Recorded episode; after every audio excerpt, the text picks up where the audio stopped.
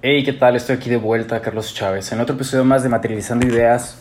Y principalmente les quiero dar las gracias a aquellas personas que me han estado siguiendo, que, que me escuchan de vez en cuando. Y pues el día de hoy les traigo un tema bastante, bastante entretenido y que yo creo que es pieza fundamental para la salud mental, para el crecimiento personal y por ende para tener una mayor claridad en nuestras vidas.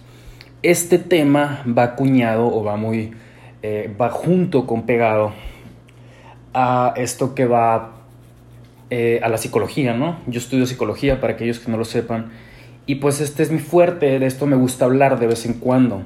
Y he hecho un análisis en mi vida y he hecho un análisis sobre este tema y pues se los traigo hoy en día de una manera fácil, directa y digerible. El tema es distorsiones cognitivas. Y se podrán preguntar, ¿qué son las distorsiones cognitivas? Las distorsiones cognitivas, pues las usamos todo el tiempo es usar todo lo aprendido alrededor de nuestras vidas de forma errónea. Pero ¿qué son? Tengo cuatro definiciones pequeñas, cuatro claves para que sepan lo que son las distorsiones cognitivas. Una, son errores de, pensamiento. Dos, no es funcional. ¿Por qué? Porque te limita. Tres, está, esto está presente constantemente. Y cuatro, esto distorsiona tus emociones y tu vida. Eh, Obviamente, pues estamos hablando de un tema de, de claridad mental, ¿no? Pero pues también hay un trasfondo, un trasfondo de un trasfondo neuronal, un trasfondo que va a estudiar la estructura química del cerebro.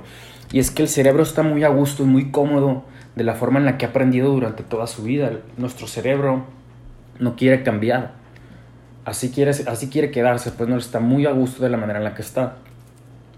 Y pues esto, eh, obviamente que ya han escuchado esta frase de hay que, hay que romper ciertas creencias para llegar a un mejor estilo de vida, y esto es totalmente cierto, ¿no?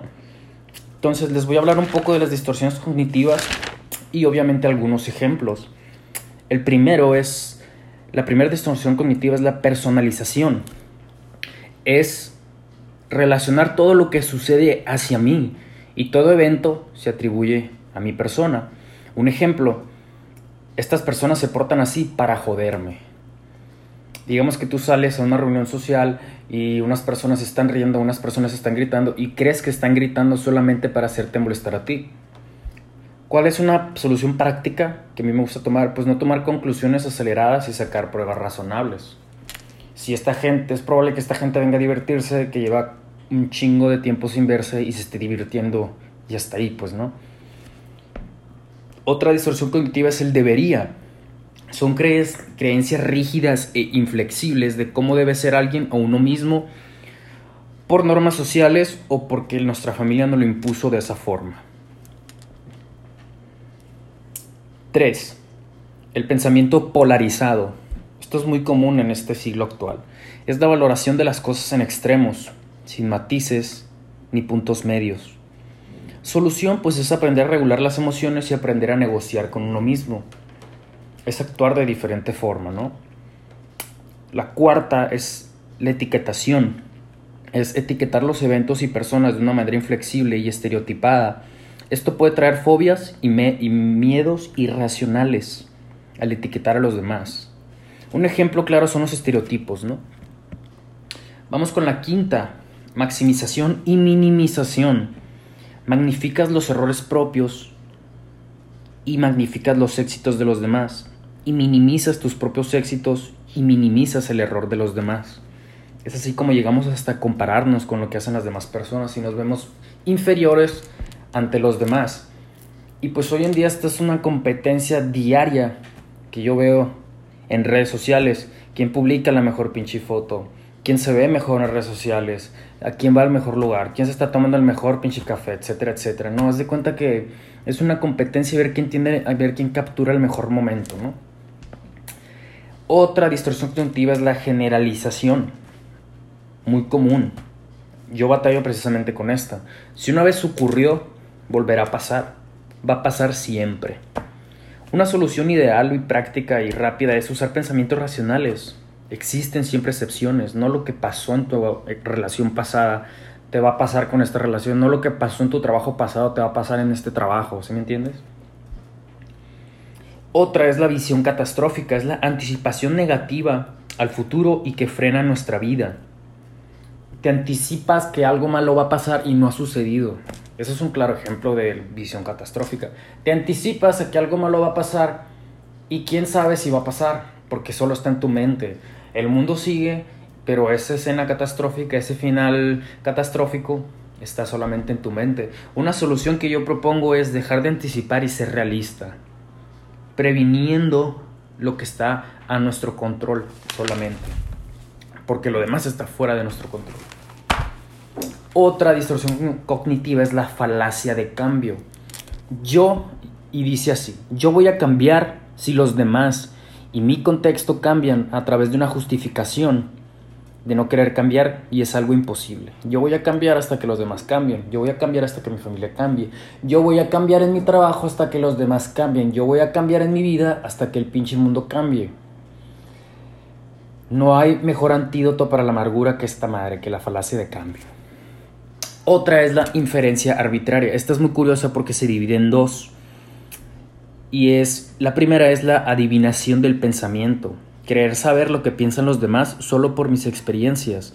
Yo deduzco que esta persona está pensando esto porque actúa de esta forma. No, señores, no se puede. Después está la adivinación del futuro. Chingate esa. Interpreta situaciones de forma determinada sin bases ni datos realistas algo que no es verdad. Por lo tanto, trato de adivinar generando peleas y conflictos y, y esto me detiene a vivir cosas y experiencias. Es muy parecida a la visión catastrófica. Te anticipas a que algo va a pasar en el futuro sin, sin ni siquiera sabes si va a pasar, ¿se me entiendes? Por último, bueno, casi último, es el razonamiento emocional. Y este dice, en vez de racionalizar las cosas nos basamos en las emociones suponiendo que todo lo que sucede se determina en cómo me siento y lo justifico con eso. Y pues esto es una falsa creencia de que todo lo que siento es real. No todo lo que sientes es real.